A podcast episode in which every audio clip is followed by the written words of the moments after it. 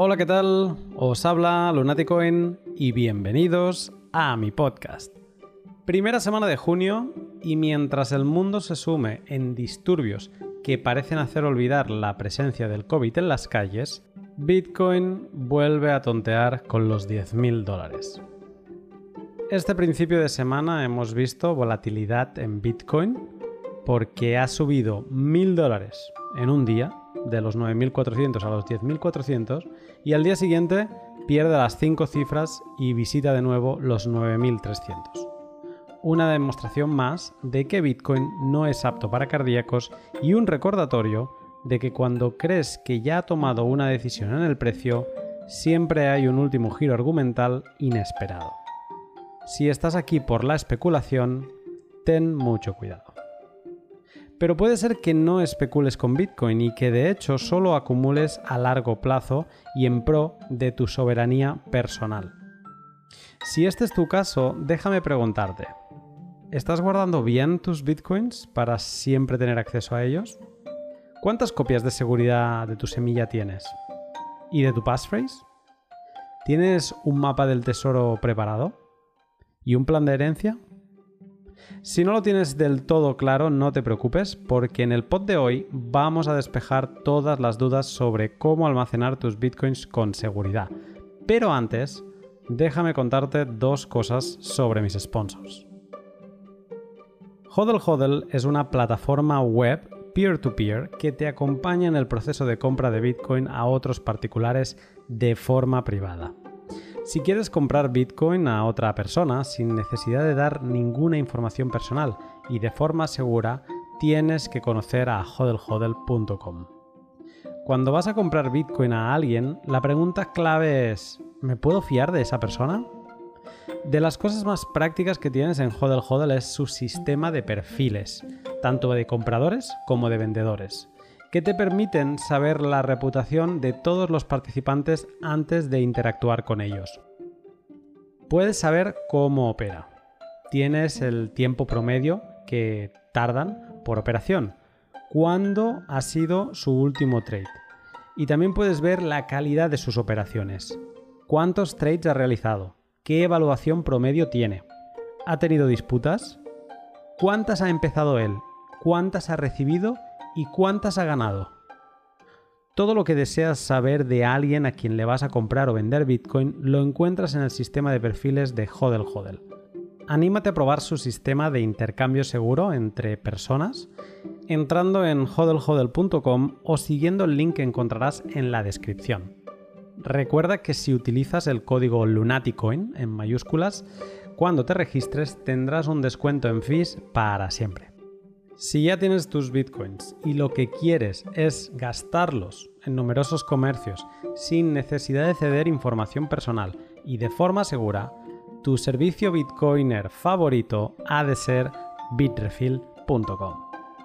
Porque como ya te he contado en numerosas ocasiones, Bitrefill te permite utilizar tus Bitcoin como moneda de cambio y conseguir recargas móviles o tarjetas regalo para establecimientos como Mango, Zalando, MediaMarkt o IKEA. Además, desde hace algo más de un mes tienen disponibles sus tarjetas de saldo en euros y dólares. ¿Y para qué sirven? Pues, por ejemplo, si quieres recoger ganancias porque ves a Bitcoin muy alto, puedes vender tus sats por balance en euros en las tarjetas Bitrefill y luego consumirlos cuando consideres por todos sus servicios. O también, ¿por qué no?, vendérselos a un amigo o familiar a cambio de Bitcoin otra vez. Si tienes Bitcoin, Bitrefill te permite vivir con él. Échale un vistazo a todos los servicios que Bitrefill te puede ofrecer siguiendo el link que encontrarás en la descripción, haciendo clic en el link de mi web, lunaticoin.com, o entrando directamente en bitrefill.com. Pues bien, como te decía en el pod de hoy, me siento con Arcad Multicrypto para tratar de la A a la Z cómo almacenar Bitcoin de forma segura un pod muy especial para todos aquellos que no solo queremos decir que somos nuestro propio banco, sino que también actuamos como tal y tenemos nuestro protocolo de seguridad. Prepárate para aprender y reflexionar sobre gestión de llaves privadas. sin más, te dejo con el pod. Buenas tardes, Arcad. Buenas tardes, Lunatic. ¿Qué tal? Yo bien, ¿tú qué tal? Muy bien, la verdad. hoy fuera del directo, ¿eh? Sí, algo diferente. Sí, una, algo de, lo que a ti te gusta hablar. Em, hoy no te voy a preguntar cómo empezaste ni, ni, cómo llegaste a la madriguera. Para quien le interese esta parte, tenemos el L28. Han pasado unos cuantos pods ya. Y allí es donde explicaste un poco cómo eran tus principios. Hoy vamos a ir directos al grano porque este pod mm, se plantea como un pod interesante y vamos a ver en, cuánto tiempo lo podemos dejar. Eh, antes que nada, ah, quiero hacer un disclaimer. Este pod no es para saber qué tipos de hardware wallet existen, ni tampoco es un pod para repasar las software wallet. Es un pod para todas aquellas personas que recién han comprado Bitcoin o ya los tenían y quieren saber cómo guardarlos de forma segura. En el pod nos centramos en las formas soberanas en que cada uno puede practicar el, guardar, el almacenar Bitcoin sin necesidad de utilizar ningún servicio custodio como por ejemplo Bitgo. Em, está todo pensado para que se pueda hacer mm, de forma individual, cada uno en su casa, siguiendo una metodología. La idea es entender las partes más importantes a la hora de almacenar Bitcoin de forma segura. Entonces, Empezando ya con el tema, te pregunto, ¿es difícil almacenar Bitcoin? Em, bueno, eh, no es difícil eh, si vas a ser responsable al 100% de tu dinero. ¿Vale? Eh, tampoco va a ser difícil si eres ordenado y eres capaz de gestionar tu propio banco. Porque esto es un concepto nuevo para nosotros y entonces si tu mentalidad va enfocada a que depende de ti plenamente y que, que ha superado el, paradigma de depender de, terceros para gestionar tu dinero, eh, esto es para ti. Em, mm.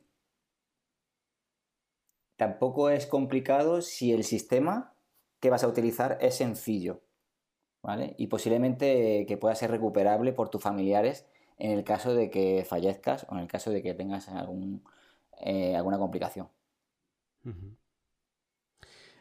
Em, hice una petición en Twitter a la gente que nos hicieran sus preguntas y voy a ir repasando las personas que un poco han ido inspirando eh, estas preguntas. En, específico, esta última que te he preguntado eh, era la pregunta de Jesús, arroba pojesús, que, que es su handle de Twitter. Eh, luego también te quería preguntar, porque hay mucha gente que cuando piensa en Bitcoin piensa en esas monedas doradas, ¿no? Con el símbolo de, Bitcoin que todos hemos visto y, que se utilizan pues para hablar de Bitcoin en prensa o, en artículos. Pero Bitcoin es digital, no tiene formato físico. Así que cuando decimos que queremos almacenar bien nuestros Bitcoins, ¿qué es lo que estamos almacenando realmente? Claro, eh, realmente no, hay ningún lugar eh, físico donde, donde, almacenamos nuestro Bitcoin. Realmente lo importante es eh, que, guardemos nuestra, que guardemos la clave privada, ¿vale? Ya que, ya que nos va a permitir gastar los fondos que están alojados en, las direcciones de Bitcoin. Entonces, si nosotros mm, no guardamos de forma adecuada esa clave privada que nos va a permitir acceso a esos huchos, a esas salidas no gastadas, a esas direcciones con fondos, pues no podremos acceder a ellos. Entonces, eh, realmente eh, lo que estamos almacenando es la clave privada que nos va a dar acceso a poder hacer un gasto de esas direcciones con fondos. Entonces, cuando, cuando te dicen o cuando sospechas o tienes miedo de que te puedan robar tus bitcoins, estamos hablando de que te puedan robar tu clave privada. Exactamente, porque el que acceda a la clave privada tiene acceso a mis fondos. Vale. O sea que el pod de hoy se llama cómo almacenar bien tus bitcoins, ¿no? Con seguridad, pero también atendiendo a lo, que decías y a la naturaleza de Bitcoin, eh, también se podría llamar cómo gestionar tus llaves correctamente. Entonces, para almacenar de forma segura tus bitcoins, te quiero preguntar primero cómo generamos las llaves, estas, estas llaves privadas, y después cómo las almacenamos. Entonces, para generar tus llaves, si yo me pongo en la cabeza de alguien que empieza, y bueno, y en mí mismo, ¿no? Cuando empecé, y de las primeras cosas que haces es buscar cómo conseguir tener una dirección Bitcoin, porque te das cuenta que eso es un poco lo que la gente tiene y utiliza eh, para recibir Bitcoin, y entonces te vuelves loco para intentar conseguir cómo tener una. Y en ese momento, primero de todo, nos cruzamos con un montón de palabras que te quiero preguntar a ver si las puedes aclarar. Yo he apuntado aquí unas cuantas, pero a lo mejor tú tienes alguna más. Eh, te cruzas con llaves privadas, llaves públicas, direcciones de Bitcoin, wallets, semillas, eh, frase mnemotécnica o mnemonic en inglés. Eh, ¿Podrías explicar un poco todas estas palabras y qué relación guardan con estas llaves privadas que, que mencionabas de Bitcoin?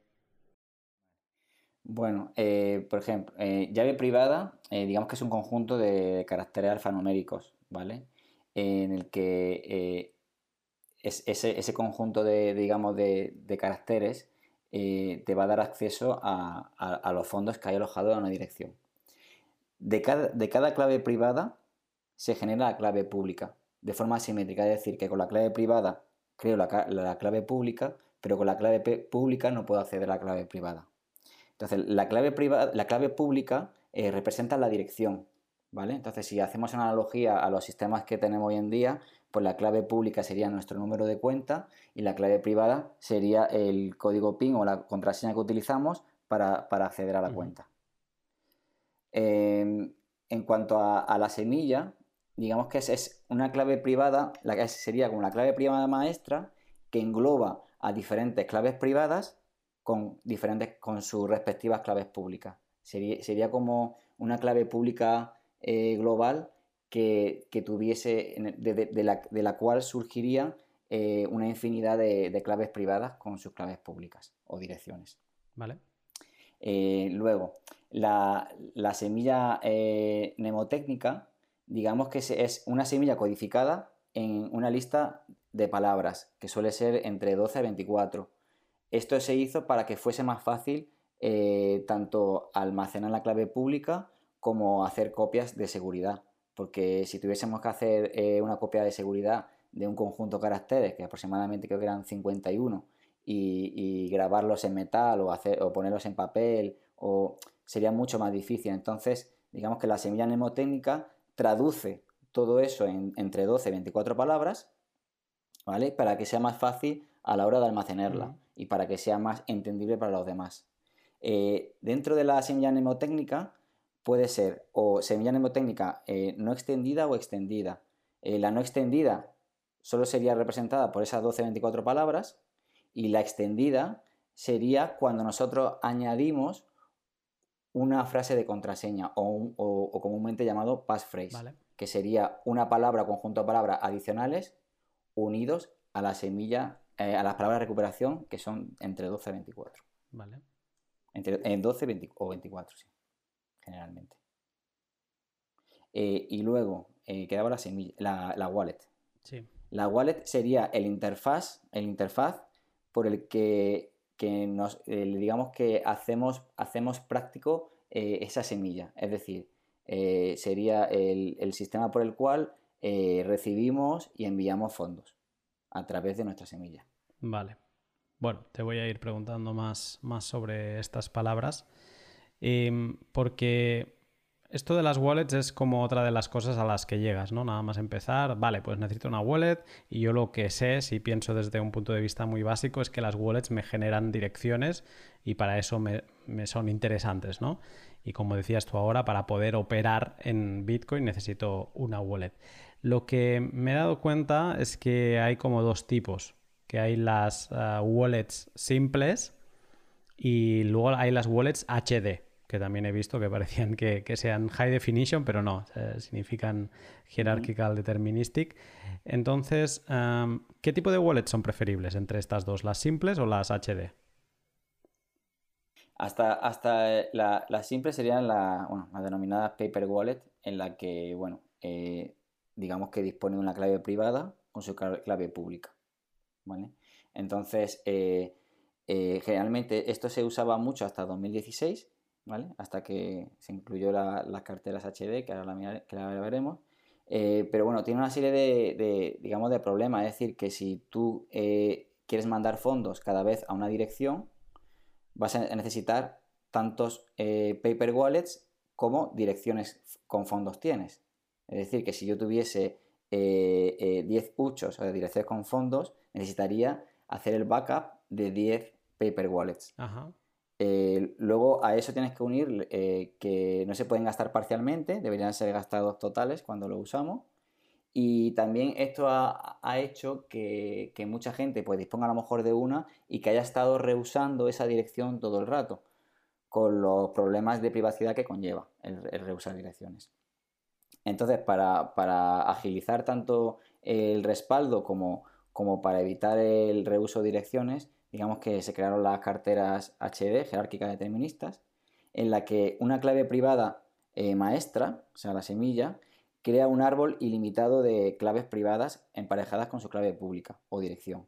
Vale. Entonces, eh, si quieres recuperar esa cartera, en el que tienes una cartera con diferentes direcciones con fondo o, bueno, o, huchos, como hemos dicho antes, solamente con esa clave, eh, esa clave privada eh, eh, maestra podrías recuperar todo. Vale. Entonces, ¿qué te ayuda eso? Pues a, guardar, a guardar el respaldo, o sea, hacer el respaldo y guardarlo de forma más sencilla, sin tener un gran número de, de backups. Y también lo que te permite es crear una dirección cada vez que haces un envío a tu cartera lo cual es, muy bueno para privacidad. Vale, o sea que eh, las simples, digamos, es como que yo para generar una dirección, cada dirección tiene asociada una única clave privada y una clave pública, digamos, y mientras que las HDs con una única eh, mm, clave privada, ¿no? Extendida de estas que comentabas, puedo generar tantas eh, direcciones y claves públicas como quiera. Exactamente. Vale. podrías crear un, número ilimitado de direcciones. Y también cuentas. También se podrían crear cuentas diferentes y separadas. Vale, bueno, ahora te preguntaré por esto de las, de las cuentas. Em, ¿Podríamos entonces hacer el, la salvedad de que cuando hablamos de semillas es como hablar de, llaves privadas? Entendiendo las semillas como el, conjunto de, de, estas 12, 24 palabras. Sí, semilla sería la, digamos, la clave privada extendida. Vale. Sí. Y bueno, esa semilla, eh, esa semilla podría estar formada por las 12 24 palabras de recuperación y también se le puede añadir un passphrase, como he dicho antes. Vale. Cuando empezamos en Bitcoin, pues obtenemos nuestra primera dirección de exchange centralizados o nos bajamos la primera wallet que nos eh, ofrece eh, la App Store de turno sobre Bitcoin Wallets. Eh, incluso hay mucha gente que se hace su dirección Bitcoin a través de un navegador web en cualquier servicio que encuentran por Google. Y aquí, pero estamos hablando de almacenar Bitcoin de forma segura. Por lo tanto, cómo generamos esta semilla, entiendo que es, que es muy importante que, se haga bien. Eh, ¿Qué maneras existen para generar una semilla de forma segura? Mm, bien, eh, la forma más sencilla y para no complicarnos eh, sería eh, generarla a través de un, hardware wallet, que son dispositivos offline con los que se generan semillas y, lo que te va a permitir es firmar transacciones a través de, los mismos. Entonces, digamos que esa semilla que tú, que tú digamos, estás creando o que estás gestionando a la hora de gastar, nunca va a pasar por, un ordenador, sino que se hace desde, ese dispositivo. ¿Vale? O sea, la generación, por ejemplo, de la semilla aparece en un dispositivo externo a, tu, ordenador y, entonces, claro, ahí al estar separado no tiene nada, de, no tiene nada que ver y por tanto la, tanto la privacidad como la seguridad es mucho mayor. Eh, ¿Se podría hacer sin hardware wallet? Sí, pero yo lo considero un método avanzado. Entonces, eh, esto es para gente avanzada eh, eh, y se podría hacer, pues, digamos, a través del sistema operativo Tails con un par de métodos, como ya, ya luego hablaremos de la página web. y luego también se podría hacer de, forma sencilla, pues, a través, a través de una cartera como, como Samurai Wallet, de forma offline, Pero bueno, eso lo recomiendo en el caso de que vayamos a, usar fondos, pero que no sean realmente nuestros ahorros. Vale. Solamente para, bueno, pues para empezar, para alguien que quiera empezar, crear una cartera, que no le cueste dinero y, algo así. Entonces, para crear una semilla mm, de forma segura, tú recomiendas utilizar una hardware wallet. Sí, de forma general sí, eh, porque es sencillo y seguro. ¿Qué opinas entonces de crear una semilla en, por ejemplo, en, una wallet de software, como podría ser Wasabi o, Electrum, por ejemplo, que te dan esas opciones? Pues que cuando tú creas la semilla, eh, esas palabras están saliendo en la pantalla de tu ordenador y si tuvieras eh, malware o, algún ataque de alguna manera, pues podría ser hackeado. Por eso se crearon la hardware wallet. Hmm. ¿Lo, mismo pensarías de una wallet de, móvil? Claro, o sea, si lo crease una, en un móvil, en un móvil, eh, yo lo haría en un móvil que no es mío, o sea, que no es el personal y que estuviese en modo offline. Vale. Pero digamos que la única, o sea, si vamos a almacenar Bitcoin mm, a largo plazo y estamos generando una semilla para eso, lo ideal es hacerlo en una hardware wallet. Sí, completamente. Vale. Em, una pregunta que hacían por Twitter es eh, Snake Bitcoin. Es si podemos crear una semilla, porque al final son 12, 24 palabras que están en una lista, ¿no? De unas palabras eh, escogidas. No sé cuántas son ahora, pero son como unas 2000 y algo. ¿Lo sabes tú esto? 2048. 2048. Pues eh, como existen estas palabras, eh, Snake Bitcoin pregunta si podemos crear una semilla escogiendo nosotros las palabras. No sería seguro, ¿vale? Todo lo que sea mano humana a la hora de crear semilla no se recomienda. Entonces, siempre se recomienda que sea aleatorio. De hecho, hay, hay métodos en los que tú realmente lo podrías hacer, pero tendría que ser con dados y con una lista, ¿vale? Pero esto es un método avanzado. Y luego eh, la última palabra debería hacerse a través de, checksum, que se necesita un algoritmo para realizarlo. Entonces, eh, no recomendaría a nadie que cogiese esa lista de 2048 palabras y la eligiese, y la eligiese eh, como le viniese en gana, sino que, que, lo hiciese a través de, algoritmos que, están presentes en hardware wallets o en otros sistemas offline eh, que también se puede hacer. Entonces, bueno, no lo recomendaría nunca. Bueno, de hecho, por lo que has dicho, la última palabra necesitas sí o sí que te la calcule o necesitas un, un checksum. Normalmente entiendo que se hace a través de algún, alguna especie de hash, ¿no? Y se deben tomar un, unos números de delante o de detrás de ese hash. O sea que necesitas mm, poder hashear e-, esa información antes. O sea, no, no puedes escoger 12 o 24 palabras aleatoriamente de esa lista porque te va a dar una semilla incorrecta, supongo. Sí, incorrecta y, e insegura. O sea que no.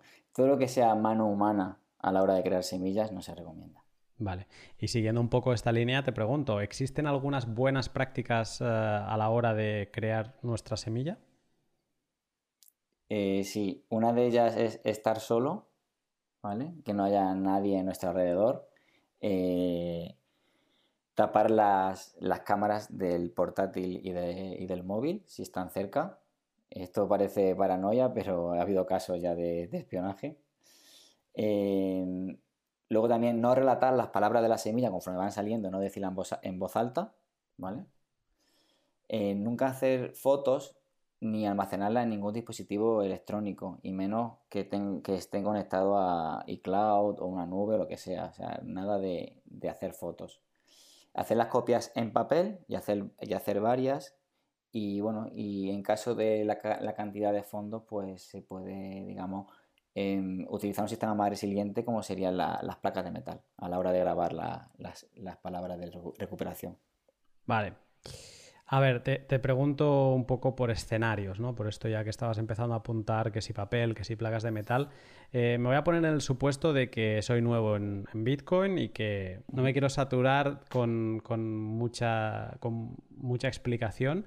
Y te pregunto, ¿qué métodos me recomendarías para no perderme en los detalles, pero poder mm, generar mis semillas mm, correctamente.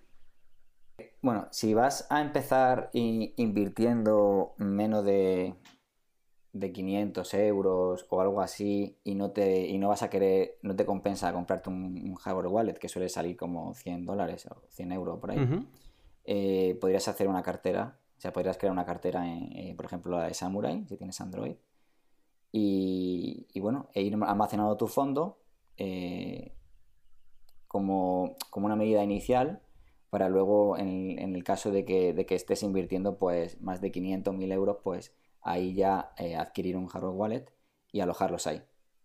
Y luego, bueno, seguir las directrices de esos dispositivos.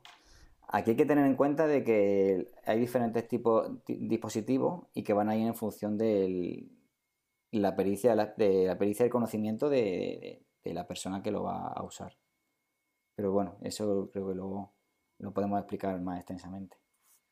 Vale, o sea que Samurai, por ejemplo, sería una manera que recomendarías. Ah, ¿Recomendarías, como decías antes, mm, tener el móvil offline o alguna cosa más? Bueno, si, si, puede ser que sea en un móvil que no sea el personal. Y bueno, eh, en el caso de que sea el personal, pues bueno, que no haya muchos fondos. O sea, que lo que, lo que se pueda arriesgar que no, sea mucho. Vale. No, no, no conozco ningún caso de, que haya sido hackeado alguna vez en un móvil de alguien, pero bueno, nunca está de más eh, eh, ser precavido. Porque en esto ya somos, somos nuestro banco. Y cuando lo perdamos, si lo perdemos, eh, no, va, a poder reclamar a nadie. Así que por lo menos unos mínimos de seguridad y privacidad. Vale. Eh, dejando aparte de, o sea, dejando de lado los principiantes, si yo te pregunto a ti, Arcad, que tú conoces todos los sistemas habidos y por haber, eh, ¿qué método utilizas para crear tus semillas?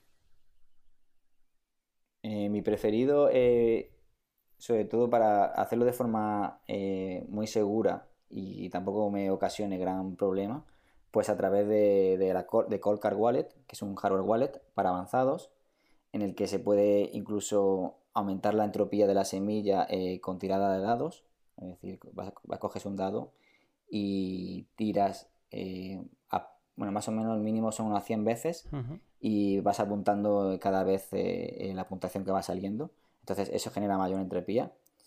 Eh, y luego incluir una, frase de contraseña en un passphrase. Ese sería el, método. En el caso de que, son fondos que no vayas a gastar y que lo vas a, mantener durante un largo, largo, periodo de tiempo, pues puedes luego, después de guardar los datos, eh, borrar la call card y, bueno, y dejarla vacía por si luego quieres seguir generando más semillas. O sea que tu manera predilecta es a través de Colcar Wallet. A día de hoy sí. Vale. Ahora has vuelto a mencionar passphrase, antes también has, las has incluido en la selección esta de palabras que, te cruzas cuando empiezas a intentar tener tus wallets. Em, ¿Por qué son importantes las passphrase? Bueno, la, la passphrase es una opción que digamos que nos permite extender eh, nuestra, la semilla que ha generado el dispositivo. Y a diferencia de, la, de, la, de las 12, 24 palabras que genera, es, es eh, esa palabra o conjunto de palabras es elegida por nosotros. Es decir, ahí la elegimos nosotros. Vale. Eh, puede ser una palabra, puede ser un conjunto de palabras, pueden ser esas palabras juntas, pueden ser separadas, pueden ser letras, pueden ser números, pueden ser símbolos y las mayúsculas y los espacios influyen. ¿Vale? Entonces, que si yo, por ejemplo, de passphrase tengo, por ejemplo, mi amigo, sería diferente eh, si está junto o separado. Entonces, hay que tener mucho cuidado a la hora de generar passphrase porque esas cosas influyen. Entonces, eso, cuando tú incluyes eh, una passphrase a, a, las palabras de recuperación, estás creando una semilla extendida, ¿vale? Porque estás incluyendo una parte más. Eh, entonces, hay que tener en cuenta de que lo que estés creando, que la passphrase que crees o la frase de contraseña que crees, que estés seguro de que, esté bien escrita. Porque si no está bien escrita, eh, a la hora de generar tu cartera, en un inicio, sobre todo en el inicio, porque vas a generar tu cartera con el passphrase, si no lo has hecho bien, pues puede ser que te equivoques y, la líe un poco. Así que, eso es importante. Y luego también saber que cuando tú haces una, cuando tú haces una cartera con una semilla extendida añadiendo un passphrase, es importante que sepas que si pierdes la passphrase, por, mucho, por muchas 12 o 24 palabras que tengas, pierdes los fondos. Es decir, que ahora tu cartera es las semillas de, las palabras de recuperación más la frase de contraseña que has creado. ¿Vale? Esto empezó como una, como una opción opcional. Pero debido a, los hackeos, al, hackeo que hubo en Trezor, en el que eh, em, en el que se podía acceder, eh, si se accedía físicamente a ese dispositivo, se podía craquear tanto el pin como la, como como la semilla. Porque eh, ya sabemos que la semilla se almacena en el dispositivo. Entonces, si alguien, si alguien digamos, con conocimiento accede a, a un hardware wallet Trezor de forma física y no hemos activado la opción de passphrase, podría perfectamente acceder a nuestros fondos. Entonces, como eso ha pasado, a partir de ahora como que se ha pasado de una, de, una característica opcional a una característica obligatoria. Eh, tanto Ledger como, como Bitbox o como Coldcard o como las demás no, no, han sido probadas que puedan ser hackeadas de esta manera como, como Terzo, porque Terzo tiene un problema de, con, el, con el chip. Eh, pero siempre se recomienda eh, el passphrase y también es, es, digamos que es importante porque cuando incluimos un passphrase a, la, a, las palabras de recuperación, digamos que aumentamos nuestra seguridad porque si almacenamos las dos, partes por separado, si eh, un ladrón accede a mis palabras de recuperación o accede a, a, mi, a mi frase de contraseña, no podrá acceder a los fondos porque necesita esas dos partes. Porque cada, cada passphrase genera una wallet totalmente distinta. Exactamente. Si yo tengo 24 palabras de recuperación y añado eh, como passphrase, eh, por ejemplo, Lunatic, eso me dará lugar a, una wallet. Si con las mismas palabras de recuperación como passphrase pongo Arcad, saldrá otra cartera diferente que serán completamente diferentes una de la otra. Entonces yo puedo crear ilimitadas, eh, ilimitado número de carteras independientes con las mismas palabras de recuperación, pero añadiendo diferentes passphrases. ¿Para qué puede ser esto útil? Pues esto puede ser útil pues para crear diferentes cuentas separadas, por si quiero, por ejemplo, eh, hacer una cuenta para, para gastos o otra cuenta para comprar con, eh, de forma anónima o, lo que sea. También se pueden crear, eh, digamos, cuentas que sean cuentas señuelo para poner algo de fondos y en caso de que, de que hubiese extorsión o lo que fuese, pues darle, darle, ese, darle esos fondos, ¿no? Como una forma de, de una cartera secundaria. Para, claro, yo la passphrase siempre me la he imaginado como una palabra que, que yo voy a recordar siempre y, y no sé, me viene a la cabeza pues desde nombres de ciudades o, no sé, alguna palabra conocida, ¿no? Pero no sé si es del todo correcto, entonces eh, te pregunto, ¿existen también maneras seguras de, para crear passphrase o podemos optar, como yo explicaba ahora, por escoger una palabra conocida y, estar tranquilos? Mm, Primeramente, e, es, bueno que, no, que ninguna de las palabras o la palabra que incluyes esté asociado a ti. O sea, nombre, eh, gustos, fecha de nacimiento, nada de eso. Eh, y tampoco que sea muy corta, porque, bueno, podría ser deducida de alguna manera. Entonces, siempre aquí, si la quieres hacer perfectamente segura, eh, debemos basarnos siempre en la aleatoriedad. Entonces, bueno, mm, leyendo un artículo hace unos meses eh, bueno, eh, se recomendaba pues eh, que la passphrase estuviese formada por entre 4 a 6 palabras y que, y que fuesen elegidas de forma aleatoria. Entonces, para eso se utilizaban 5 dados y había una lista con 666.000 palabras. Entonces tú tiras 5 dados y los dígitos que te salgan corresponde al orden de, de, esa palabra. Entonces eliges entre 4 a 6 y esas cuatro o seis palabras las puedes juntar sin espacios o separar sin espacios. O ponerlas en minúscula o en mayúscula, sabiendo que todo influye. Entonces, eh, ese conjunto de palabras, que, que esté junto o separado, pero que, esté ahí, pues eso va a representar tu wallet, passphrase, eh. Entonces, eh, no hay ninguna forma que se, vincule a ti y además es suficientemente larga como para, para que tenga algún, algún tipo de, problema. Entonces, eh, esa sería la forma más paranoide y la forma más segura para, para, crear tu passphrase. De hecho, bueno, hicimos un artículo de eso en Estudio Bitcoin. Sí, si alguien quiere más información así de cómo generar wallets, incluso de semillas, perdón, e incluso cómo hacerlo de forma totalmente offline, como antes comentaba Arcad, sin necesidad de hardware wallet, hay distintos eh, artículos y explicación en estudiobitcoin.com, así que podéis seguir cayendo por, por esta madriguera. Así que tú recomiendas que la passphrase no sea una palabra y ya, sino que sea un conjunto. Sí.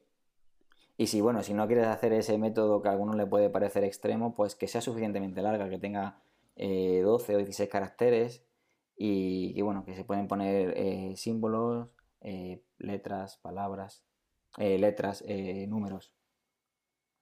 Siempre importante sabiendo que las mayúsculas influyen y que los espacios influyen. es importante ir apuntando todos los pasos de esto porque es hay muchas cosas a tener en cuenta.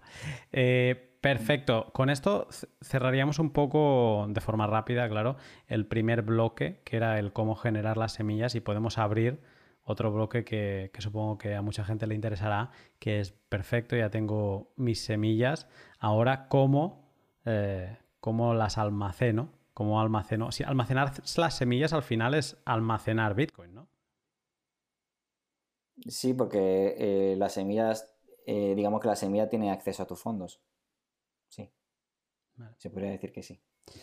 A mí, a mí, la palabra, he estado reflexionando para este pod sobre la palabra semilla y me, ha gustado mucho la palabra porque es como una buena metáfora de lo que hace en Bitcoin. Una, una semilla genera sus frutos en forma de direcciones de Bitcoin que puedes ir generando non-stop. Una vez la hemos hidratado, que sería como introducirla dentro de una wallet. Y una wallet hace pues un poco lo que tú decías, ¿no? Hace operativa esta semilla para enviar y, recibido, eh, y recibir perdón, eh, Bitcoin. Claro, nos hemos roto un poco la cabeza a generarla bien, incluso puede haber alguien que lo haya hecho con estos sistemas más complejos que, mencionábamos que están en los artículos de estudio Bitcoin, eh, que lo pueden haber hecho de forma offline, a mano. Entonces, teniendo tú una semilla, teniendo tú estas 24 palabras, realmente no puedes ni enviar ni recibir Bitcoin. Es, inoperativa, tienes que de alguna manera pasarla a una wallet. Entonces, ¿cómo recomiendas utilizar una semilla? O sea, ¿cómo la rehidratas? ¿Cómo recomiendas convertir una semilla eh, o pasarla a una wallet sin que se filtren esas palabras al mundo? Porque claro, es otro punto delicado. Lo hemos hecho, tú has dicho que no te vea nadie, no lo menciones a nadie, ta, ta, ta. Las tienes y de golpe te toca eso convertirlo a Bitcoin, a, lenguaje de direcciones, etcétera. ¿Cómo, ¿Cómo, recomiendas hacer ese paso? Si quieres, eh, eh, si, esa billetera está, está hecha para, largo plazo eh, y no vas a gastar de la, misma, por ejemplo, en Colcar cuando haces la cuando, cuando, cuando creas la semilla, eh, también te, provee de la clave pública privada, que la clave pública privada es, la, perdón, la, clave pública extendida, que, lo que, va, que de, ahí va van a derivar todas las direcciones de, esa cartera.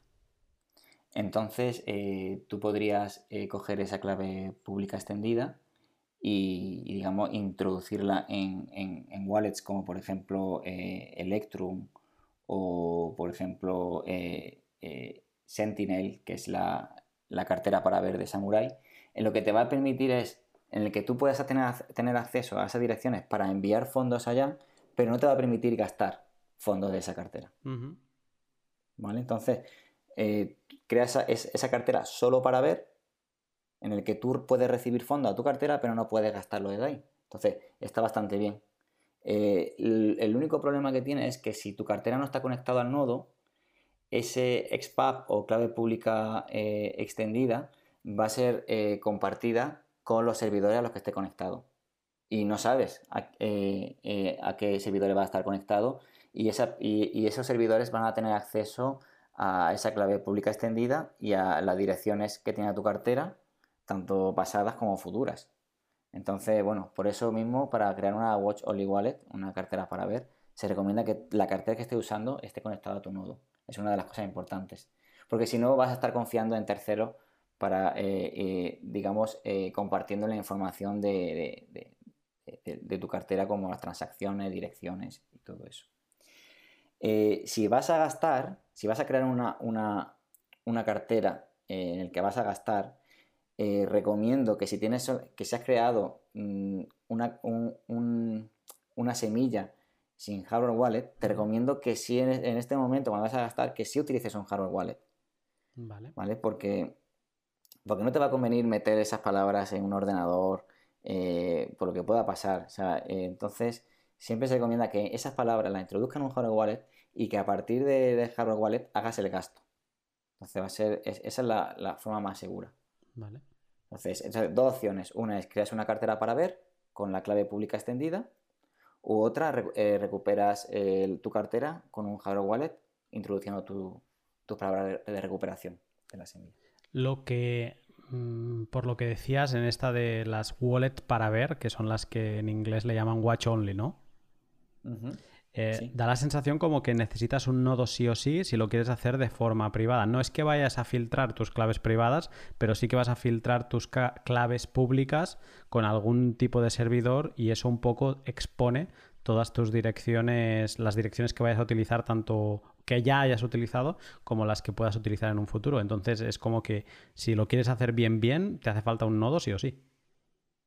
Si quieres el control 100% de todo, pues si está conectado a tu nodo no va a depender de terceros. Eh, y bueno, y si estás utilizando tu ordenador personal y, no tienes, a lo mejor no tienes una VPN, pues también te pueden asociar de alguna manera el IP. Entonces, bueno, eh, ¿qué otra manera se podría hacer pues, mm, sin tener nodo? Pues a lo mejor se podría hacer a través de, Electrum, pero desde, desde, el sistema operativo Tails, que es 100% privado. Pero aún así, aunque no sepan tu localización, sí va a estar compartiendo esos datos a, servidores de terceros. No van a saber dónde estás, ni van a saber quizá quién eres, porque no pueden cruzarlo con tu ISP, con tu servidor de internet, pero sí que van a seguir accediendo a toda la cantidad de direcciones que tienes. Claro, y no sabemos los servidores cuáles, quiénes son. Si son servidores de chain analysis, son servidores de espías, no, sabemos. Entonces, ¿para qué depender de terceros si nosotros lo podemos hacer por nosotros mismos? Vale. Y mm, una pregunta que también han hecho por Twitter, tanto Albert Coin como Tomás Álvarez, mm, es, si importa el tamaño de estos bitcoins, de estos huchos que nos estemos enviando para almacenar a largo plazo, para almacenar de forma segura si es importante que todos tengan un tamaño determinado, eh, si es importante que se los trate antes de enviarlos a, este almacenamiento de largo plazo de alguna manera, no sé si vía conjoin o de alguna manera, no sé. Eh, ¿qué, dirías de esto sobre el tratamiento de los huchos? Bueno, primeramente, si, tenemos un hucho muy grande o nuestra cartera solamente tiene un hucho muy grande, eso va a implicar eh, dos cosas. Una es que hayamos hecho una compra masiva eh, en un solo ucho, u otros que hayamos rehusado la dirección varias veces, lo cual sería un gran problema de privacidad. Yo recomiendo que, nuestros fondos estén repartidos en, varios uchos, ¿vale? Y además de diferentes tamaños. En el caso de que si fuésemos a hacer un, pago, pues elegir el que, el que viene más, más acorde. Em, y también, si tienes varios uchos, quiere decir que has hecho diferentes transacciones y cada transacción has hecho una dirección nueva, lo cual no has rehusado. Eh, si hicieses un pago con un ucho muy grande, eso generaría, si no lo has gastado entero, a ser grande, pues va a generar un cambio. Entonces la persona que hayas hecho el, pago eh, pasa a modo observador, en el cual puede ver en un futuro qué haces con el restante. Entonces, bueno, siempre está bien que lo tengas repartido en diferentes uchos porque así eh, las personas con las que puedes llegar a interaccionar nunca pueden tener una idea de lo que tienes de forma, de forma general, o sea, lo que tienes en total. Eh, entonces, bueno, mm, diferentes, eh, diferentes huchos con diferentes tamaños. Otra cosa más importante es que etiquetes cada hucho, es decir, de dónde, de, dónde provienen los fondos que tienes en una dirección. ¿Vienen de un pago? ¿Vienen de, una compra que hiciste en, en, un, en exchange centralizado? ¿Vienen de una mezcla que hiciste en CoinJoin? ¿De, de, dónde, ¿De dónde viene? ¿Sabes? Es decir, ¿por qué? Porque si alguna vez necesitamos hacer un pago que requiera más de un hucho porque ese hucho no da, no da, no da para el pago, necesitaremos consolidar con otro hucho o con, o con tres o con los que haga falta. Entonces, desde ahí podríamos elegir desde cuáles gastar. Porque si mezclamos eh, eh, un hucho con KIC con un hucho anónimo, pues ya estamos, manchando el anónimo y dándole identidad que no tenía. Entonces es, importante eso. Eh, el tema de las etiquetas. Y bueno, y también, como ya diremos más tarde, cómo almacenarlo, porque también hay que almacenarlo, porque en el caso de que nuestra cartera se borre o lo que sea, si lo vamos a recuperar luego, esa cartera, la cartera no va a, plasmar otra vez las etiquetas que hemos puesto a cada 8. Entonces eso también es importante. Em, otra cosa importante que se puede, si lo quieres hacer más fácil, porque bueno, e, es, complicado al principio, si, no, si no lo has hecho, pues se pueden crear dos carteras. Y bueno, se puede crear una cartera eh, con unos fines, por ejemplo, eh, cartera para compras de exchange o cartera para gastos o cartera eh, de fondos anónimos, ¿vale? Tener en cuenta eso. Y eso se puede crear con la misma semilla, porque en la misma semilla nosotros podemos crear cuentas independientes. ¿Vale? Entonces puedes crear cuenta 1, cuenta 2, cuenta 3, cuenta 4 y, con la semilla podemos acceder a todas esas cuentas. ¿Cómo lo, harías? ¿Cómo lo harías lo de crear diferentes cuentas? Bueno, eh, por ejemplo, si utilizamos dispositivos como Ledger o Trezor, las aplicaciones eh, que recomienda el fabricante, aunque no son las más seguras, ya lo hemos dicho muchas veces, las más privadas y las más seguras, como hemos dicho antes, eh, digamos que es muy fácil de crear. Se crea cuenta y ya está. Si lo hiciésemos a través de, cartera como por ejemplo Electrum, en el que, se puede, en que le puede ser conectado con, un dispositivo, con un hardware wallet, se puede elegir la ruta de derivación. Pero para eso es un método un poquito más avanzado. Vale, o sea que digamos que las cuentas que mencionas sería utilizando diferentes rutas de, derivación para ir almacenando tus bitcoins ahí y un poco organizarte tú tus eh, diferentes conceptos en base a diferentes rutas de derivación. Sí, estás creando cuentas con la misma semilla. O podrías crear diferentes cuentas con diferentes semillas. Pero ahí se complicaría por el hecho de que tienes que guardar una semilla más. ¿Podrías, ¿podrías eh, tener diferentes cuentas eh, con la misma semilla simplemente utilizando diferentes passphrases? Se podría hacer con diferentes passphrases o sin passphrases o con el mismo passphrase. Puedes crear muchas cuentas. Por ejemplo, si yo tengo eh, un conjunto de 24 palabras y tengo el passphrase lunatic, eso me da acceso a una cartera. Y dentro de esa cartera yo puedo crear cuentas, las cuentas que quiera. En base a las rutas de derivación. Exactamente. O podría, con esas 24 palabras, crear eh, eh, una passphrase cada vez y crear diferentes, diferentes carteras. Pero claro, Aquí, se, aquí lo, que, lo que pasa es que, que tendrás que guardar el passphrase 1 y el passphrase 2 o todos los passphrases que vayas a crear. Hay que tener en cuenta que todo lo que crees de más vas a tener que guardarlo. Entonces, si, creas 18 semillas y 25 passphrases, ya sabes que tienes que guardar 43 cosas en diferentes sitios. Y tendrás que hacer un mapa del tesoro para acordarte y para acceder a ellos. Y en caso de que fallezcas, será imposible para los familiares. Y contribuirás a, que Bitcoin sea más escaso. De esa manera.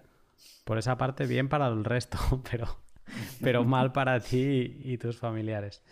Vale, mm, de acuerdo. Es, un tema profundo y, bueno, de hecho, en un directo lo tratamos esto de las rutas de derivación. Creo que hay un vídeo aparte que se puede acceder. Ya pondremos el link debajo en, los comentarios. Vale. Sí, pero una cosa, si, si fuese Trezor Web o Ledger App, la aplicación de Ledger sería con un clic. es, es, fácil, es convenient, como dicen los, americanos, pero eh, conlleva, conlleva al, ser fácil, o sea, el, que sea fácil no quiere decir que, lo, que también sea seguro y privado, lo cual yo no lo recomiendo mucho utilizar esos sistemas, pero cuando eres novato no te va a quedar otra. Es que eh, es un tema que no blanco y negro. Bueno, es filtrar tu información a los servidores de Ledger y Trezor o no filtrarlo y tener más complejidad a la hora de gestionar tus cuentas, por ejemplo. Exactamente. Si quieres más seguridad y más privacidad, va a ser más complicado siempre. Vale.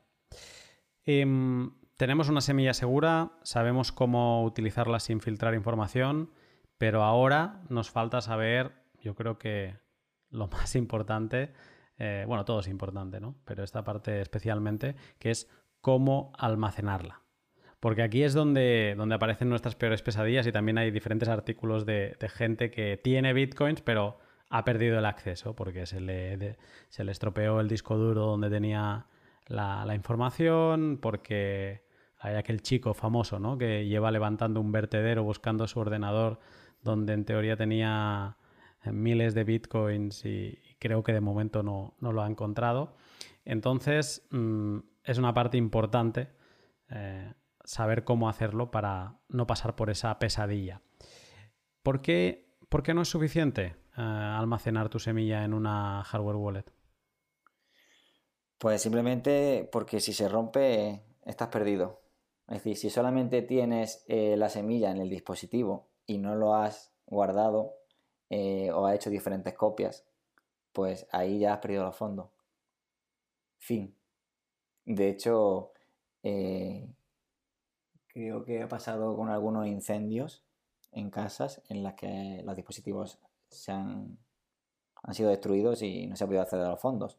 Muchas veces se crea, se crea la, la cartera con el dispositivo y, bueno, se copia en un papel y se deja por ahí perdido, ¿no? Como, ah, como no tengo fondo, tengo 50 euros, tampoco pasa nada, ¿no? Hmm. Pero eso va creciendo, ya sea por tiempo o porque vayas poniendo más fondos. Entonces ahí esas copias van adquiriendo más importancia. Entonces es necesario hacer copias y, varias y almacenarlas en diferentes lugares y luego también eh, ver la, resiliencia del, respaldo. Es en papel, eh, el bolígrafo con el que ha escrito es de aquellos que se borran con el tiempo eh, y si se moja y se quema. O sea, se puede utilizar eh, placas metálicas que, aguanten la resistencia ante, ante fuego, agua, corrosión o, presión. Es decir, paranoico, ¿me puede llamar paranoico?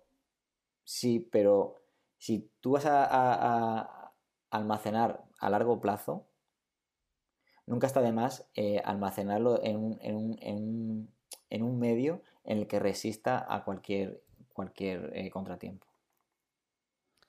¿Cómo recomiendas que guardemos nuestras semillas y, no perder el acceso a ellas? Si empiezas con, pocos fondos, eh, yo recomiendo hacer varias copias.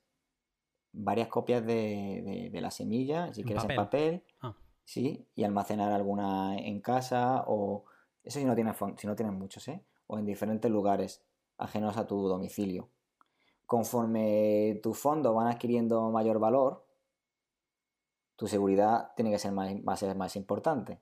Hmm. Entonces, eh, si tienes muchos mm, grandes fondos, pues recomendaría eh, grabar las semillas en, placas metálicas, en las que pueden ser, bueno, pueden ser, eh, hay diferentes formas, una es escribiéndolo, grabándolas, otra es golpeándola con, bloque, con una especie de bloques con letras, o incluso con, una pica de metal, ¿no? Como la que, la que tú, el, como la que tú compartiste, ¿no? La canalicé, la de Block Plate creo que se llama, o no, Steel Wallet. Steel Wallet, sí, exactamente. O sea, hay diferentes métodos que hay en el mercado, hay muchísimos. Entonces recomendaría eso y eh, haría varias copias. Eh, por ejemplo, si tengo una semilla y un passphrase, pues podría hacer dos copias o tres de la semilla o dos copias y tres de passphrase y guardarlo en diferentes lugares.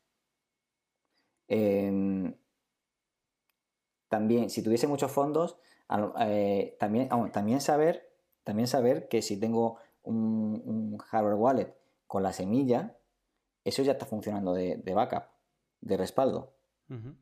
Entonces sería una más. Si se me perdiesen mis semillas en papel o en metal, pues tendría el dispositivo.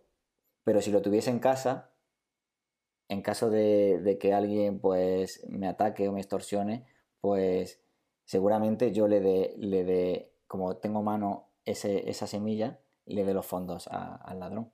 Entonces la forma es, si tengo muchos fondos, es que no haya ninguna semilla en mi casa y que los dispositivos que tenga estén vacíos o guardados en otros lugares. Esta pregunta no lo he dicho antes, pero es, una que nos la hacía Hodler y Carlos Bitcoin en, Twitter. Vale. Mm, eh, otra cosa que, se, me ha pasado, que es muy importante, que es que cuando haces, cuando creas una, cartera en un dispositivo, un hardware wallet, eh, se ha dado el caso de que, bueno, de que hemos creado nuestra cartera, que tenemos las 24 palabras escritas, y que por alguna cosa que nuestro dispositivo se ha roto, porque hayamos borrado lo que sea, pues ahora necesitamos recuperarlo. ¿Vale? Y se pasa mucho miedo. Cuando tienes mucho fondo y te pasa eso, se pasa mucho, mucho miedo porque tienes que introducir las palabras, porque no lo has hecho antes. Entonces, porque también se va a ver que si no has escrito una palabra bien o te has equivocado, pues no vas a tener acceso.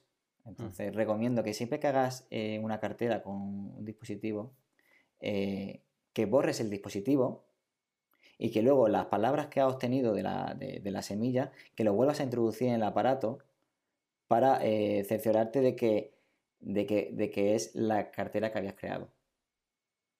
¿Se entiende lo que quiero decir? Es decir, creo una cartera con el dispositivo, guardo las 24 palabras, borro el dispositivo y, recupero mi cartera introduciendo las 24 palabras en el dispositivo de nuevo para verificar que era la misma cartera que tenía antes. Si has puesto passphrase, también. Claro. Entonces, y eso sin fondo, porque así, dos cosas. Una es, verificas al 1000% que, que el respaldo es real. Y también eh, aprendes a cómo es el proceso. Lo cual te da seguridad, te da tranquilidad.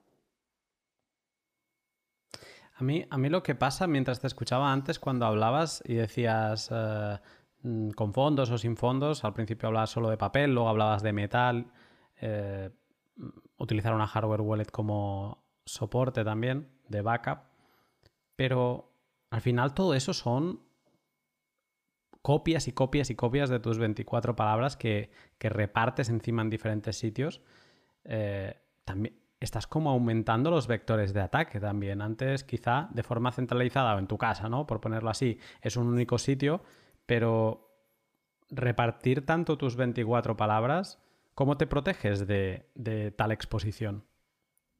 Vale. Si solamente tuviese la semilla formada por 24 palabras y lo ahí sería un riesgo. ¿Por qué? Porque si lo tengo en cuatro lugares, hay cuatro veces más posibilidades de que alguien acceda a mis fondos. ¿Ok? Cuando yo lo incluyo en una passphrase, lo que voy a hacer es, yo voy a separar las 24 palabras del passphrase. Entonces, si pusiese el passphrase en dos localizaciones y la semilla en otras dos localizaciones, la tendría en cuatro pero si alguno de los ladrones accede a un, lugar, nunca podrá acceder a los fondos, porque necesita la 24 más el passphrase. Entonces, eso aumenta la seguridad. Eh, a la hora de guardarlo, eh, cada uno tiene que, ser consciente eh, de dónde lo va a guardar. A lo mejor si lo tenemos, tenemos cuatro localizaciones, dos con la semilla, dos con la palabra recuperación, perdón, y dos con el passphrase, a lo mejor me interesa tener en, digamos, en un lugar próximo a donde vivo eh, una semilla y un passphrase. Y luego eh, otra, otra semilla con la palabra recuperación y otro passphrase en una, en una organización más, más lejana. Eh, entonces, sí, estoy de acuerdo de que si hicieses miles de copias, digamos, o miles de copias no, pero muchas copias, los vectores de ataque podrían ser mayores. Pero también si haces una sola copia, también te la estás jugando un poco porque si la pierdes, no accedes. Entonces, siempre el término medio. Es decir, si yo tengo una semilla y tengo un passphrase, a lo mejor me interesa guardar la semilla en dos localizaciones y el passphrase en otras dos localizaciones. Porque si guardo una de cada, una de, una de la semilla y otra del passphrase, si pierdo una y, mi hardware está borrado, pues ya no tengo acceso. Entonces es un poco valorar, eh, eh, porque claro, mucha gran, gran cantidad de, cosas a guardar es un peligro y también tener un punto, solamente un punto mm, de ataque, también es un riesgo. Entonces, más o menos, eh, sopesar y, hacer un término medio. de todas formas, también el, passphrase es algo que puedes memorizar, pero la cosa es que si tú mueres... Se fue. Y, mm, entonces el truco es siempre utilizar passphrase y tener passphrase y palabras en, sitios distintos. sí. Eh, una pregunta que va relacionada con esto de, Sergi y también la hacía similar eh, Activos Digitales en Twitter es ¿cuál es el umbral entre suficiente y demasiados backups de, tu semilla? Claro, es lo que estamos hablando, es, es cuánto...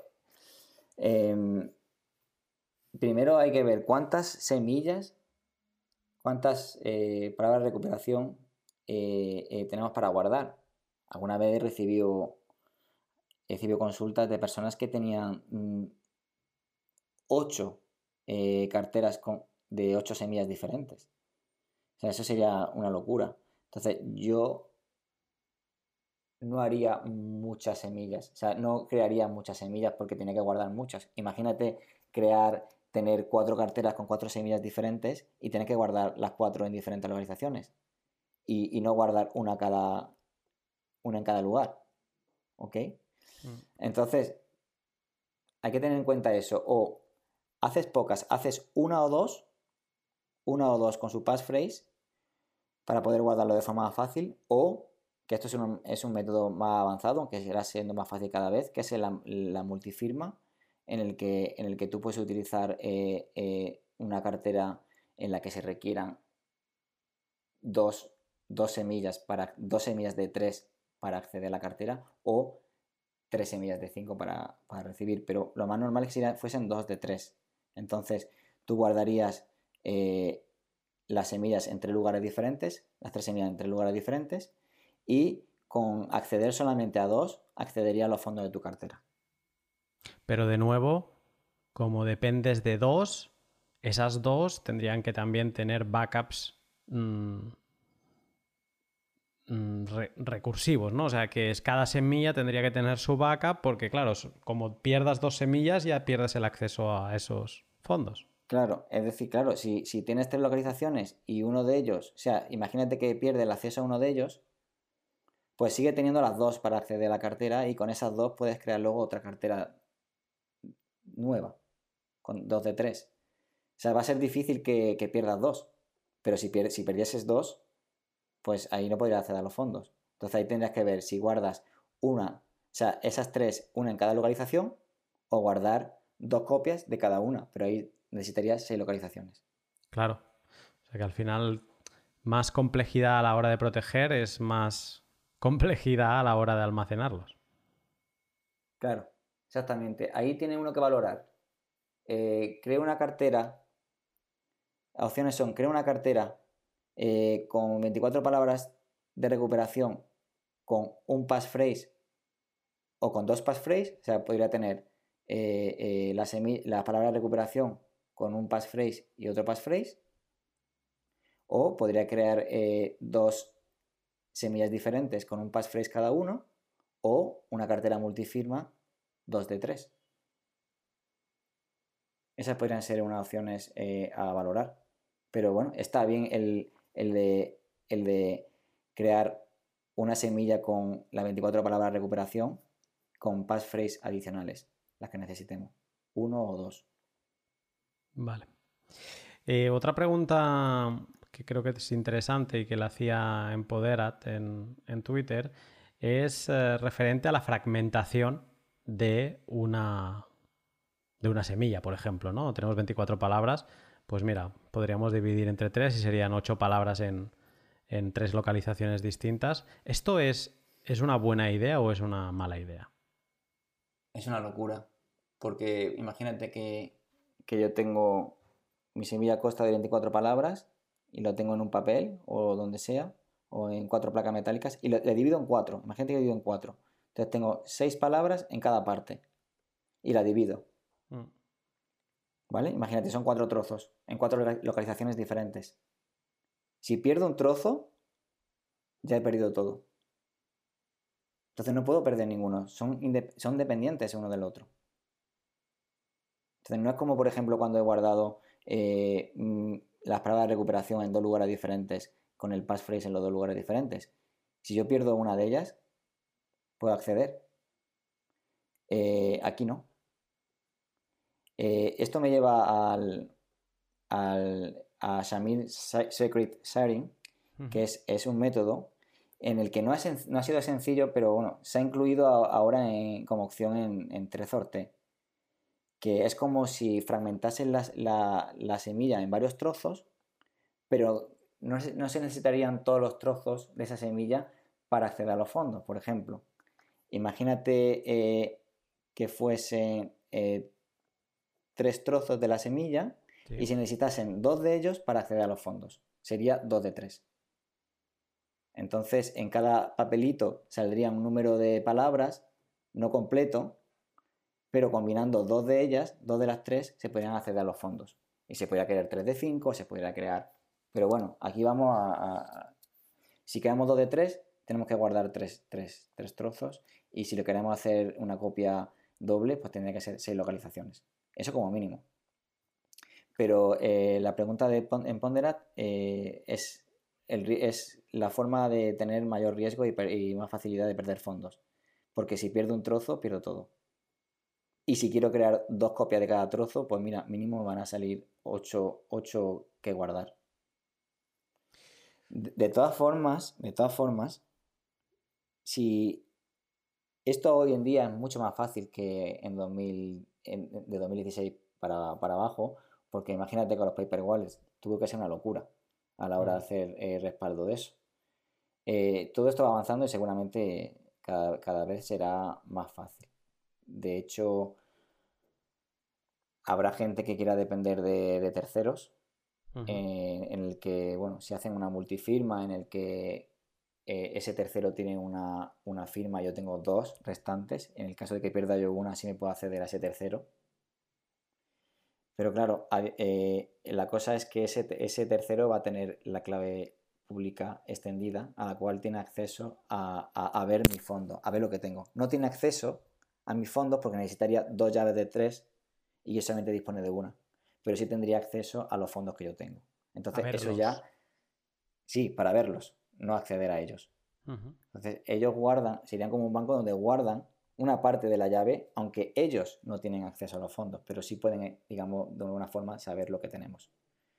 Y eso es lo que hay hoy en día y que, bueno, que hay mucha gente pues que, irá utilizando, pues, porque hay gente que, no le importa eso, pero eh, en el futuro todo esto será más, más fácil seguramente, pero a lo que tenemos hoy hay que ir adaptándose con el tiempo. Hay muchos que han pasado de de, paper wallets a carteras HD eh, y que, bueno, que seguiremos pasando hacia métodos que sean más fáciles. Vale, tenemos ahora bastante conocimiento que estamos acumulando en, esta charla. Ah, te voy a hacer un poco la misma pregunta que te he hecho antes para la generación de semillas, pero en este caso para guardar las semillas. ¿Cuál sería un, modelo que recomendarías para alguien que empieza y luego después cuál sería tu modelo o un modelo avanzado para almacenar correctamente tus semillas. Vale. Eh, para, iniciados, eh, sin ser demasiado complicado, em, y no le voy a recomendar una Colcar, la cual creo que es la mejor. Eh, Y, Ledger no es que sea de mis favoritas, porque es de código cerrado y no sabemos que muchas cosas de las que pasan ahí. Pero eh, como Trezor ya se sabe que, ha sido hackeada y, a un novato no quizás al principio sin muchos fondos no le voy a recomendar que, incluya una passphrase porque va, a conllevar un acto adicional. Eh, si fuese mi padre, quizás le recomendaría un ledger sin passphrase o, en su defecto, eh, Trezor eh, con passphrase. Vale, o sea, una hardware wallet para almacenar su, semilla y, luego sí que le recomendarías algún tipo de backup, mm, como los comentados aquí en papel. ¿Recomendarías algún número de ubicaciones o...? Quizás en un principio dos copias en papel y luego la que tiene en el ledger y en localizaciones diferentes. Y bueno, es siempre que invierta pues entre 500, 1000 y, que luego, bueno, pues que vaya aprendiendo y que vaya mejorando su setup. Es un setup inicial. En el caso de que, de que sea un poco, de sean 100 o 200 euros, pues como hemos dicho antes, una cartera como Samurai Wallet en el móvil es suficiente. Eh, para avanzado lo tengo claro. Un call card, eh, tirando dados y añadiendo passphrase. ¿Y en ubicaciones cambiaría algo o no? ¿O igual? La seguridad va a depender de, la cantidad de fondos que tienes. Entonces, si en un inicio eh, hay pocos fondos, pues bueno, más o menos haciendo lo que he dicho, pero ir progresando hacia lo más, hacia lo más, más seguro. Eh, si son muchos fondos, ahí, ahí tienes que atarte los machos porque tú eres el banco. Entonces, ¿cómo lo harías? ¿Cómo lo harías para... ¿Lo dejarías todo en tu casa? O imagínate, hay mucha gente en redes sociales que ponen, que ponen fotos, que tienen su nombre completo en las redes sociales y que ponen fotos de que han comprado tanto Bitcoin. Eh, si lo tienes todo en tu casa, es un poco riesgo, ¿no? Ya ha pasado alguna vez de gente que ha compartido lo que tiene y ha compartido su identidad y han sido atacados, extorsionados. Entonces, bueno, hay que tener un poco conciencia de esto y, en el caso de que tenga bastantes fondos, pues deberías pensar en, diferentes ubicaciones. Eh, no sé, hay gente que, habla de depósito en el banco, pero el depósito que hagas en el banco, en un, depósito donde pongas eh, una pieza, esa pieza si en algún momento accede a alguien no va a poder acceder a tus fondos.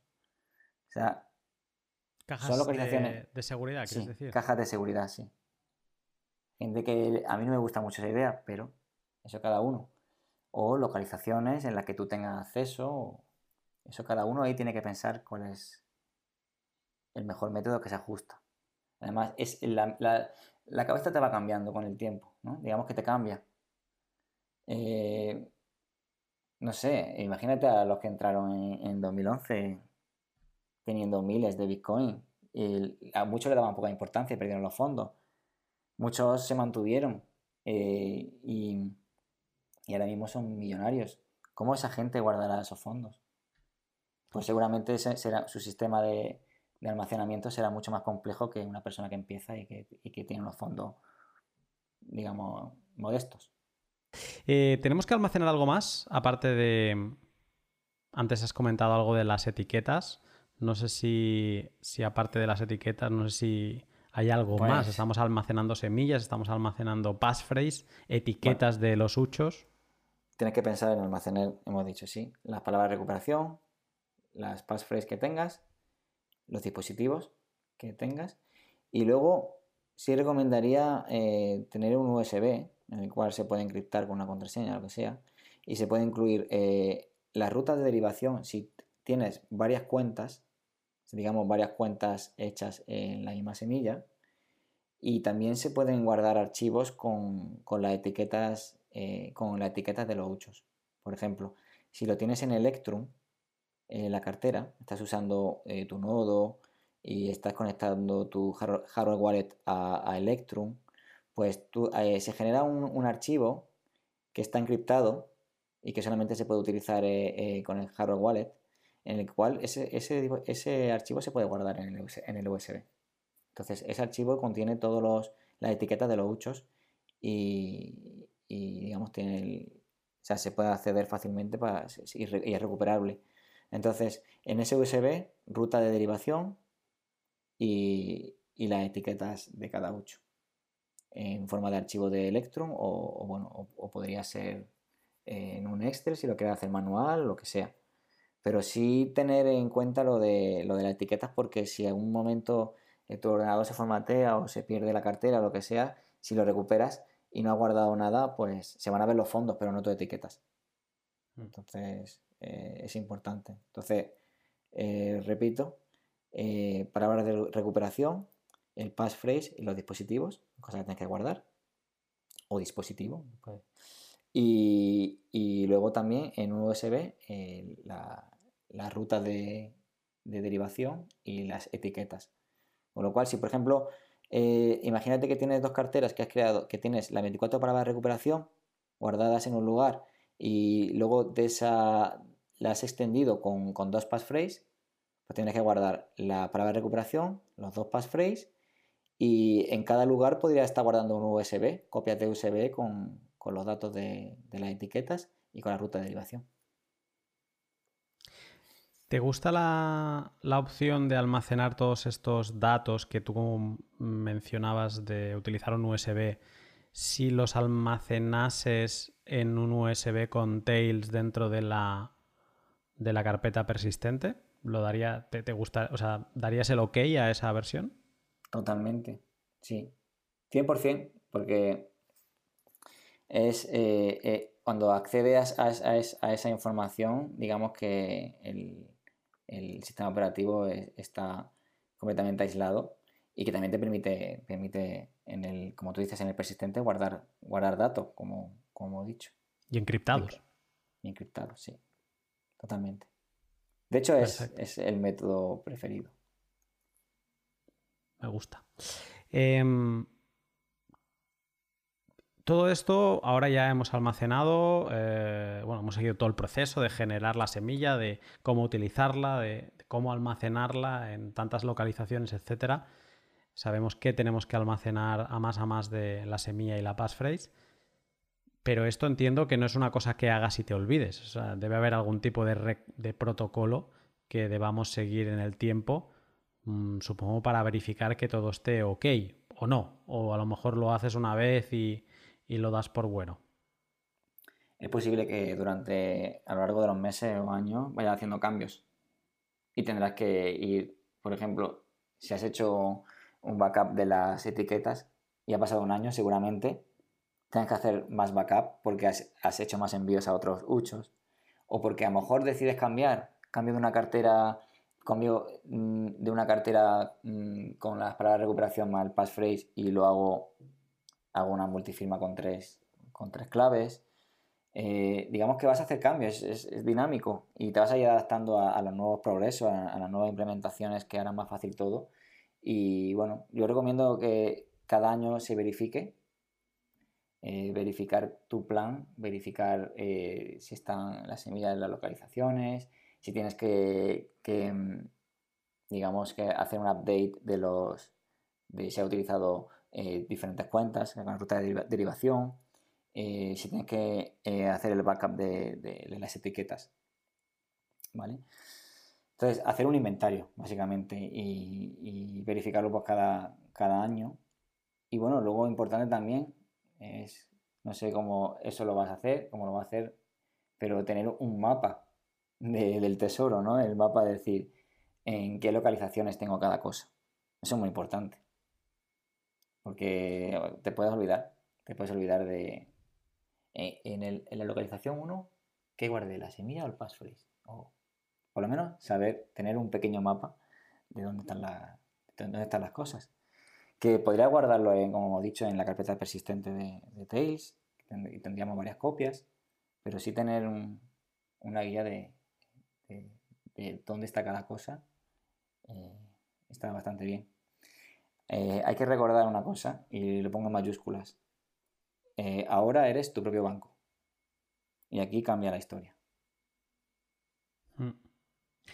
No, y cambia la historia porque te estoy escuchando ahora y decías mapa del tesoro y digo, vale, pero mapa del tesoro, ha de estar en más sitios, no puede estar en uno solo, porque claro, mapa del tesoro es un poco es, eso mismo, ¿no? Encuentras todo, porque vas a ver dónde has guardado las passphrases, dónde has guardado las, em, las, ¿cómo se llama? Las semillas, aunque tú lo pongas en código, un código que solo entiendas tú y tus familiares, por decir algo, ¿no? Pero, claro, necesitas más copias. Y dices, bueno, no, en Tails, en, la, en el volumen persistente que está encriptado. Y dices, vale, pero ¿cómo está encriptado? Con una contraseña. Vale, ¿y dónde guardas esa contraseña si te pasa algo? Bueno, pues ah, también ha de haber varias copias. ¿Y dónde guardas esas copias? ¿Vale? Entonces es como que, tienes mucha razón en esto que dices, que, cada uno nos convertimos en nuestro propio banco y cada uno hemos de ir tomando las decisiones de, supongo, de plantear casuísticas, ¿no? De si pasa esto, si me muero yo, ¿cómo llegan los fondos a mis familiares? Si me entran a robar en casa, eh, ¿qué vector de ataque puedo tener? Si se quema la casa de mis familiares donde tengo las semillas, ¿qué pasa? ¿no? Y creo que cada uno tiene que ir haciendo ese ejercicio para intentar hacer un sistema lo más perfecto posible, aunque ya sabemos que, no existe nada perfecto y, libre de riesgo. O sea que es, es, eh, eh, challenging todo esto. O sea, la palabra tampoco. Esta, esta es mi visión. Por lo que he aprendido, por lo que he leído, por las diferentes posibilidades que hay por imaginarme diferentes eh, situaciones, eh, siendo paranoico. Eh, pero esta es mi visión. Es decir, cada persona va a, crear su propio sistema. Y cada persona va a tener un nivel de conocimiento y se irá adaptando a él. Y también iremos adaptándonos a los cambios que, vengan, que seguramente sean sea más fácil de organizar todo. Pero a día de hoy es así. Seguramente eh, es, incluso bueno de que no todos tengamos el mismo sistema. Claro, efectivamente. Es que, es que al final es un sistema muy dinámico, que cambia, que se adapta en función de la necesidad de cada persona. Entonces, hay mucha gente que estará de acuerdo, mucha gente que no estará de acuerdo, hay mucha gente que no le importará tanto, hay, habrá gente que sean paranoicos. Eh, habrá gente que estará contenta con tenerlos en Coinbase. Sí, Sí, porque a lo mejor está esperando a venderlo en algún momento y, prefiere no mover fichas y dejarlo ahí. Bueno, si es que cada uno aquí es un mundo. Pero sí estaba bien eh, ponerse eh, en el lugar eh, en, el lugar extremo también, ¿no? En, ir de lo fácil a lo, complicado, lo complicado a lo fácil y, ver todo el, digamos, el continuum que hay en el, que se puede ubicar cada uno. Hmm. Sí, eh, siempre importante recordar la frase de Andreas que si tú no tienes las llaves no son tus bitcoins.